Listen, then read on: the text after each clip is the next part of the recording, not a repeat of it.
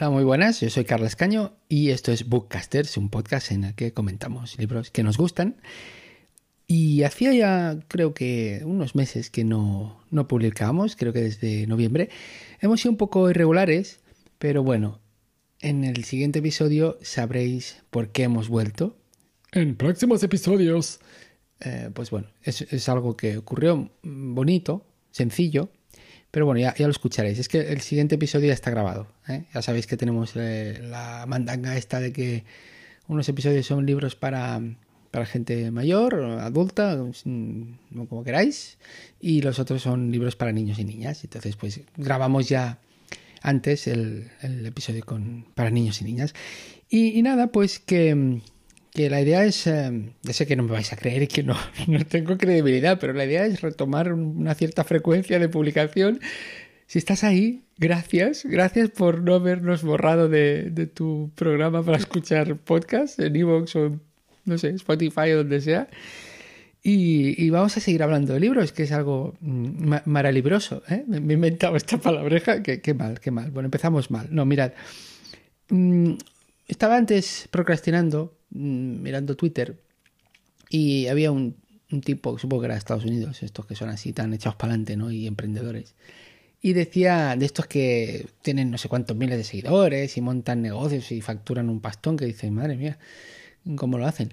Y, y ponía que, que se compensa mucho más la gente que es consistente a la hora de publicar contenidos que cualquier algoritmo de cualquier, yo qué sé, Google, Facebook y cualquier red social y cosas de estas premia normalmente la constancia. Es decir, tú puedes publicar contenido increíble, maravilloso, espectacular, pero cuando te sale de un sitio, pues eso no está tan bien valorado como que seas una hormiguita y vayas ahí publicando pum, pum, pum, y a lo mejor no es un contenido de, A, es, es, de B o, C más, pero, pero eso sí que lo premia. Y entonces, pues nada, pues aquí estamos y a ver qué tal va la cosa. Bueno, antes de comentar el libro de hoy, eh, dejad que haga un poco de terapia. no, no, no. Bueno, hace un año, ¿no? Que empezó todo esto de, la pandemia, esta de la COVID-19, de marras. Y, hace un año estábamos confinados, los que tenemos críos, pues pobrecicos, que estuvieron dos meses, creo que no podían salir de casa. Qué fuerte, pobrecicos. Y, y bueno, fue durillo.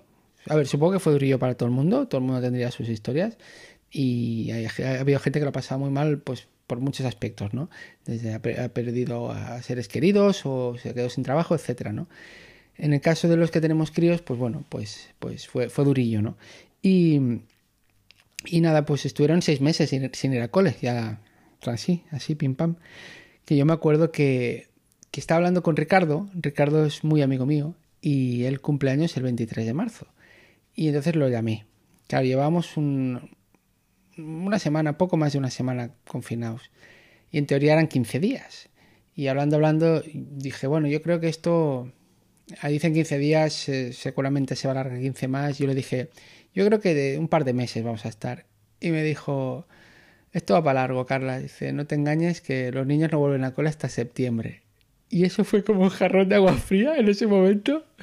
Y yo, y yo no sé cómo reaccioné, pero me acuerdo que él se empezó a reír el cabrón, porque cuando vio mi reacción de ¿qué me dices? ¿no? Sí, sí, ja, ja, ja. Bueno, y al final fue así. Y, este periodo, pues, pues fue complicado, porque, bueno, pues eso, seis meses sin ir a cole los, los niños y las niñas. Y, y luego mi mujer, María, que ha salido ya en el podcast y seguirá saliendo, supongo, pues ella estaba metida en medio de una, de una fase de oposiciones para ser profesora, bueno, ya, es profesora, pero es interina, ¿no? Pero pues sacarse la plaza de funcionaria, de profe de secundaria. Y resulta que en principio tenían que haber sido en junio de 2020, pero ¿qué pasó? Pues que se en la mayoría de comunidades autónomas de España se cancelaron, pero en Cataluña, como somos muy guapos, dijimos, no, aquí se van a hacer. Y bueno, pues nada, pues el verano ha tomado por saco y entonces en septiembre tenía la, la, prueba. Con lo que eso fue ya también otro factor que un poco estresante, un pelín. Y en septiembre pues tuvo la primera prueba y total que, que a pesar de que empezaron el curso pues eh, eso a mitad de septiembre, todo esto viene a cuento del libro de hoy. No os penséis que estoy explicando una batita porque sí. pues empezaron, no sé si el 14 de septiembre, no me acuerdo. O sea, pero, pero que yo asumí, mm, pues bueno, a Silvia y Adrián, porque María estaba estudiando mucho y preparándose pues cosas que tenía que presentar, documentación, etcétera. Y la verdad, yo las primeras semanas más o menos bien, pero bueno, más o menos bien, pero que ya llevamos unos meses ahí muy intensos, ¿no? Y no sé si fue en octubre o qué pasó, hubo un momento que, que, que estallé un poco, estallé un poco, hice un poco de la saturación, de un día que María se quedó un domingo estudiando, preparando no sé qué, yo me fui, quedé con unos amigos que tienen hijos, no sé qué, y bueno, ese día así le diría por lo que fuera, pues, bueno, pues no sé, o yo estaba más impaciente de lo normal. Y estallé, estallé y, y, esas cosas que se hacen que no, que no están bien, que es gritar y decir cosas feas y desagradables que, que luego te arrepientes, la verdad. Y que te queda ahí la duda de... Luego pides perdón y todo lo que quieras, pero claro, el, el daño ya está hecho, ¿no? Y te cuento esto porque precisamente en, septiembre o así estaba leyendo el libro que voy a comentar hoy, que se llama El libro de la disciplina suave. Cómo crear niños cooperativos, educados y serviciales, de Sarah Ockwell Smith. Este libro lo encontré en, en bueno, me gusta mucho entrar en librerías y resulta que, pues, eh, hay veces que te enamoras de un libro, o sea, por, por el título, por la portada, o que sé, sé, que suena un poco magufo, es como que el universo te lo pone en los morros, ¿me entiendes? Es decir, yo necesitaba ese libro o lo iba a necesitar. Porque igual, no sé si lo compré cuando era finales de agosto, pero me lo empecé a leer en septiembre, lo, estuve leyendo en septiembre de 2020. Y la verdad, mmm, me vino genial, ¿eh? A pesar de que me pasó este episodio, de que estallé y tal, me vino muy bien para, para esta, este periodo este de tiempo donde ya veníamos de eso, mucho tiempo con, con críos en casa que a ver, que hicieron también actividades y en verano hicieron alguna cosa, ¿no? Pero, y, luego pues con el tema de las oposiciones de María, etcétera. Y me fue, me fue muy bien, muy bien. Y por eso quería recomendarlo. Y la verdad, quería, quería hacerlo muy bien este episodio, pero y por eso lo, lo iba posponiendo. Y luego pensé, déjate ya de tonterías. Eh, contra, la, contra el perfeccionismo, pues el accionismo. Toma ya. es decir, hay una frase que, que yo me saqué de la manga que es Busca la imperfección continua. ¿eh? Es decir, ve haciendo y ya irás mejorando. Y si es imperfecto, tú tiramillas. Pues eso, saco este episodio, pero voy a hablar de, del libro este que, que, me fue tan bien, ¿no? La verdad es que yo creo que si no lo hubiera oído, mmm, no sé cómo hubiera ido la cosa, pero creo que peor. Entonces, esta autora, de hecho, es una, es una mujer que es, estudió eh, psicología, si no recuerdo mal. Mira, os leo lo que pone en la contraportada. Sarah Ockwell Smith es madre de cuatro hijos, tiene un grado en psicología, ¿lo veis? Y trabajó durante varios años en el sector de la investigación y el desarrollo farmacéutico. Después del nacimiento de su primer hijo, se formó como profesora prenatal y comadrona.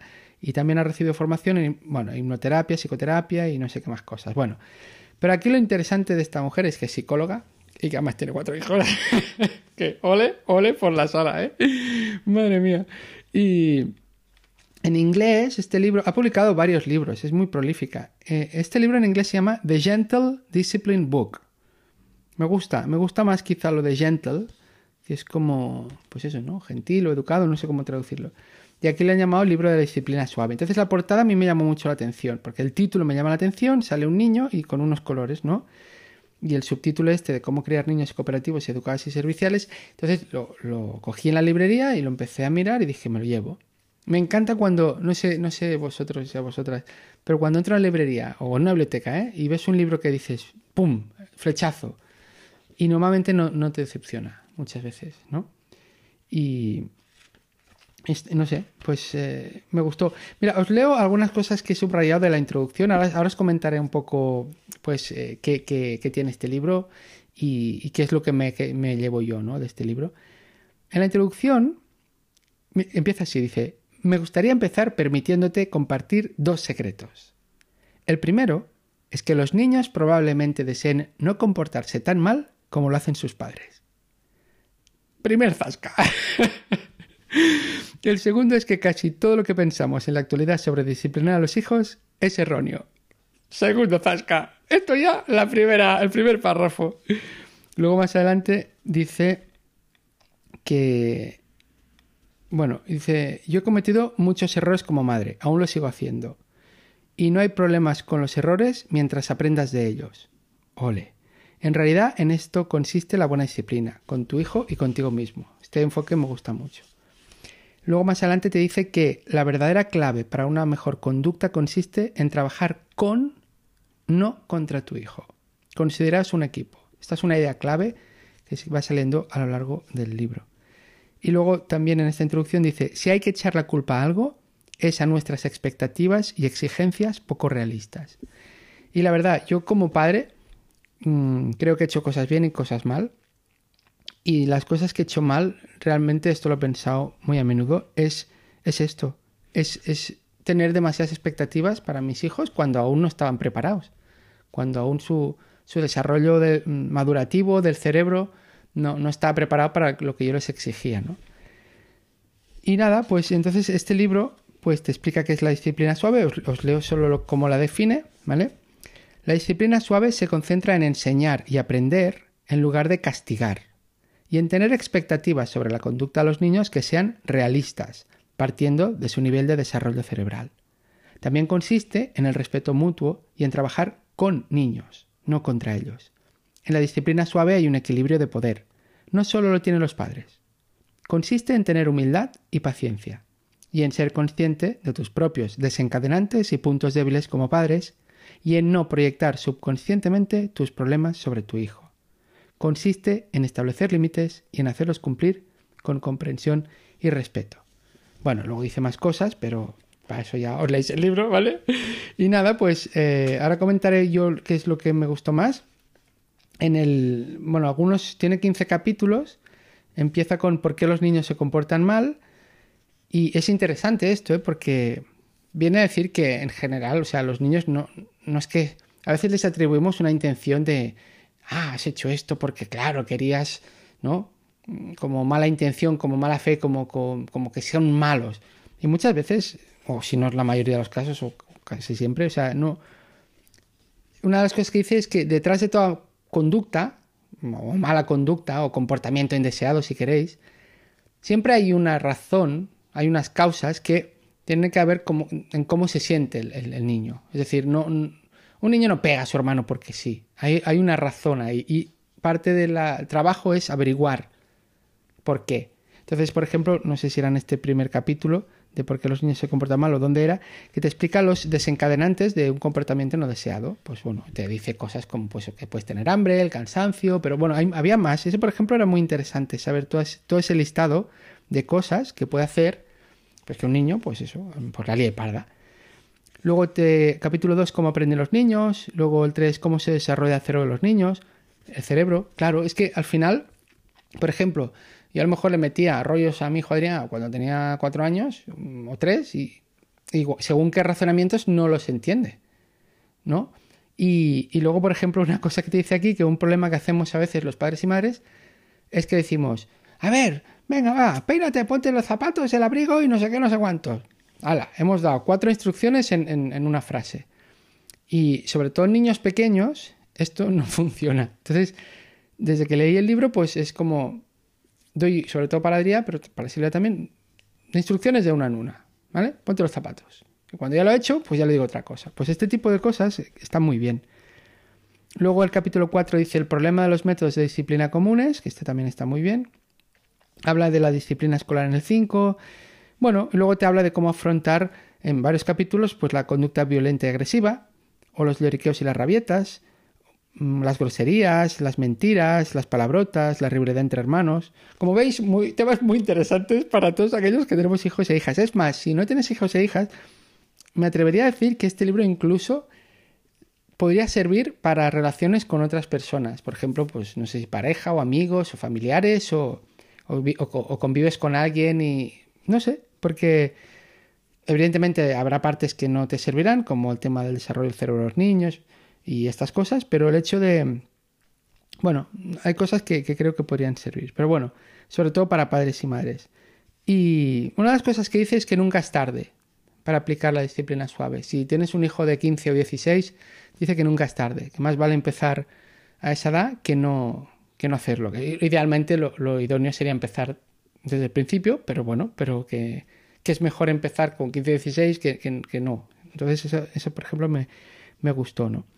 Y, por ejemplo, en afrontar las mentiras, pues una de las cosas que nos, nos molesta mucho a los padres es eso, ¿no? Que cuando sabemos que están mintiendo. Y entonces aquí Sarah Will Smith lo explica muy bien, que es que primero los adultos, ¿cuántas mentiras decimos al día? Bastantes, o sea, aunque sean mentiras piedosas o... Eh, es decir, o para quedar bien o para no ofender. Entonces, a veces somos un poco incoherentes, exigimos cosas a, nuestros hijos e hijas que, que, luego no nos aplicamos. Esto lo dice en varios ejemplos. Y entonces, el, bueno, me, hizo entender por qué mienten y que no es tan feo o raro, evidentemente luego tú harás la reflexión, pero que, bueno, ya, os digo, no, recuerdo muchos los detalles, pero, pero me gustó y de hecho es un libro que tengo subrayado y que, que lo, seguramente lo releeré, no sé si entero, pero parte es el libro.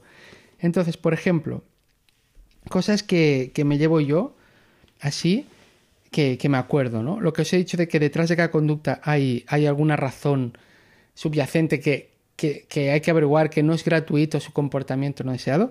Y luego una cosa muy, muy importante, que es lo que más me, llevo de este libro, es que tenemos que procurar tener momentos de conexión con nuestros hijos. Pues momentos que les dedicamos atención, que estamos bien, que, bueno, pues podemos hacer actividades de cualquier tipo, lo que sea, ¿no? Leerles un libro, pasear, no sé, jugar, pero que que haya conexión, que haya buenas emociones, buenos sentimientos. Y porque cuando hay problemas, que siempre los hay, cuando, bueno, me atrevería a decir que aunque no tengas hijos, pues si convives con alguien, es decir, hay, hay conflictos, hay conflictos. Pero, y esos conflictos, depende cómo escalan o cómo ocurren, o cómo los tratas, puede ser que creen desconexiones. Y entonces, pues seguramente por la educación que hemos recibido o por lo que sea, o por la cultura que hay, no sé, muchas veces pues se dicen cosas como, va, pero no llores, ¿no? Pues el otro día, ¿no? Pues qué sé, una niña que estaba llorando y la abuela, no llores, no llores, ¿cómo que no llores? La niña está llorando, pues está triste, tiene una emoción, no le niegues la emoción. Y esto se hace continuamente y yo seguramente lo he hecho o lo hago. No hay que negar la emoción, es decir, pues no sé, pues qué te ocurre o no sé qué, no lo sé, pero muchas veces se niega la emoción, ¿no? No, no llores, no sé qué. Y, o a lo mejor se le dice pues cosas como, veis, ya te lo decía, ¿no? Cuando alguien, pues un niño que se ha subido a un sitio y no, no te subas, y luego se cae y se hace daño y tú, veis, ya te lo decía. Y el niño se está ahí, que está llorando y, tú lo primero que haces es sacarle, echarle en cara que, que ya te lo decía. Pues, pues en teoría eso no es lo bueno, eso sino porque eso crea desconexión. Eso crea desconexión, igual que si haces un, si castigas, eso crea desconexión. Y entonces el, tema está en que si tu hijo o hija llega a la adolescencia y ha tenido más momentos de desconexión que conexión, agárrate. agárrate fuerte. Entonces, eh, lo, que hay que procurar es que haya más momentos de conexión que desconexión. ¿Vale? Y, entonces, pues bueno, ella te da pautas para, para, lograrlo. Evidentemente no es fácil y evidentemente a veces es más fácil castigar o amenazar Mm, cosas de estas, ¿vale? Y aquí supongo que cada uno pues tiene su, su opinión y lo que le funciona y lo que no, evidentemente que cada uno haga lo que le parezca conveniente, y, pero bueno, em, a mí me parece muy interesante la idea esta y sí que he intentado aplicarla un poco, no siempre, voy a confesar que, que no siempre, no, este libro tampoco te cambia al 100%, es decir, como mínimo soy consciente a veces de que, mira, has hecho esto y esto, pues aquí hay un momento de desconexión o aquí no sé qué le has dicho. Pero bueno, el hecho de ser consciente, pues no sé, intento igual hacerlo menos o la próxima vez o reaccionar antes o pedir perdón o no sé, o, reconducirlo. ¿Vale? Por ejemplo, pues si pasa algo a Silvia o Adrián que lloran y que a veces podía alguna vez decidir, pues, pues mira, que llore, ya se le pasará. Pues ahora normalmente igual a cabo de un rato o poco ya voy e intento... ¿Por qué? Porque si no hay una desconexión, se siente desamparado, etcétera, etcétera. ¿no? Entonces, este punto ella lo explica muy bien y creo que es vital. Luego otra cosa que te dice es que, que no, no, no podemos ser perfectos, los padres y las madres, y que pone una regla así, a grosso modo. Dice, si el 70% de las veces estás bien y el 30% no, pues date por contento. Y dice, y esto tampoco es exacto, ¿eh? que si es, no sé, 60-40, dice, habrá días de 60-40 o de o de 2080, ¿no? Es decir, eh, es complicado y ella misma lo reconoce y ella te pone ejemplos propios, que eso también me gusta mucho, ¿no? Porque alguien que tiene cuatro hijos y que te cuenta cosas como le han ocurrido, pues, pues la verdad, se agradece. Y, y nada, y sobre todo la última idea que me llevé de este libro es aprender a ver el mundo con los ojos de tus hijos. Bueno, y con sus cerebros, que son capaces de hacer y que no. Y, y no sé, me, gusta mucho. Yo había leído otro libro mmm, más o menos similar que se llama Crianza Incondicional, de Alfie Kohn. Alfie Kohn, K-O-H-N. Me gustó, creo que es un libro que no sé si todo el mundo le va a sentar bien, pero bueno, porque... Eh, pero me gustó, me gustó, pero este hombre escribe muy bien, ¿eh? es increíble, es muy elocuente, muy lúcido, brutal. Pero sí que es verdad que igual lo explicaba de una manera como, no sé cómo explicarlo, muy, muy, muy convencido, muy, y además él, por ejemplo, es totalmente contrario a cualquier tipo de elogio. O sea, cero elogios. En cambio, la Sarah Wall Smith te dice que los elogios, pues bueno, que, que, no, no, hay que estar elogiando continuamente, porque entonces el niño se hace como un poco yonky y luego si no le das el elogio puede bajar la autoestima, pero tampoco te dice que no hagas ningún elogio. Que yo creo que, a ver, esto es delicado, pero al final también los humanos nos gusta, ¿no? Que, que de vez en cuando nos reconozcan lo que hemos hecho. Pues nada, es un libro que si tienes eh, críos o crías, es que te recomiendo un montón, sobre todo si son pequeños o si tienes un bebé, o, pero bueno, da igual, porque mira, yo me lo leí que tenían pues eh, más o menos 6 mm, y 8. Y, y, y, aquí, según la autora, puedes leértelo, pues aunque sean tengas hijos mayores, ¿no? O sea que lo recomiendo mucho, mucho y mucho, ¿vale? Y, y, bueno, es curioso porque tiene otros libros, tiene incluso, mirad, mirad otros libros de la autora, porque tiene uno de sobre dormir eh, con los niños, ah, no me acuerdo, ¿eh? creo que era en inglés de Gentle Sleep Book, ¿no? O sea, como el libro de dormir gentilmente. Y luego ha sacado otro ahora que de momento creo que está solo en inglés, que se llama Between, que es un poco, habla de, de las edades entre, creo que eran 8 y, y 12 años, o 9 y 12 años, no me acuerdo. Que es un poco los twins. Los twins son los preadolescentes. Que como nos va a pillar ya, o sea, pues, pues, pues nada. Y, y, lo está leyendo mi mujer y le está gustando mucho. Así que nada, eh, os dejo faena. Y, y nada, que... Ah, bueno, por cierto, antes de acabar, que veo que me he alargado un poco hoy, pues que, que, María se sacó las oposiciones. ¡Bien! O sea que todo eso eh, no fue un balde y al final valió la pena. Bueno, pues nada, eh, nos vemos en el próximo episodio. Que vaya muy bien.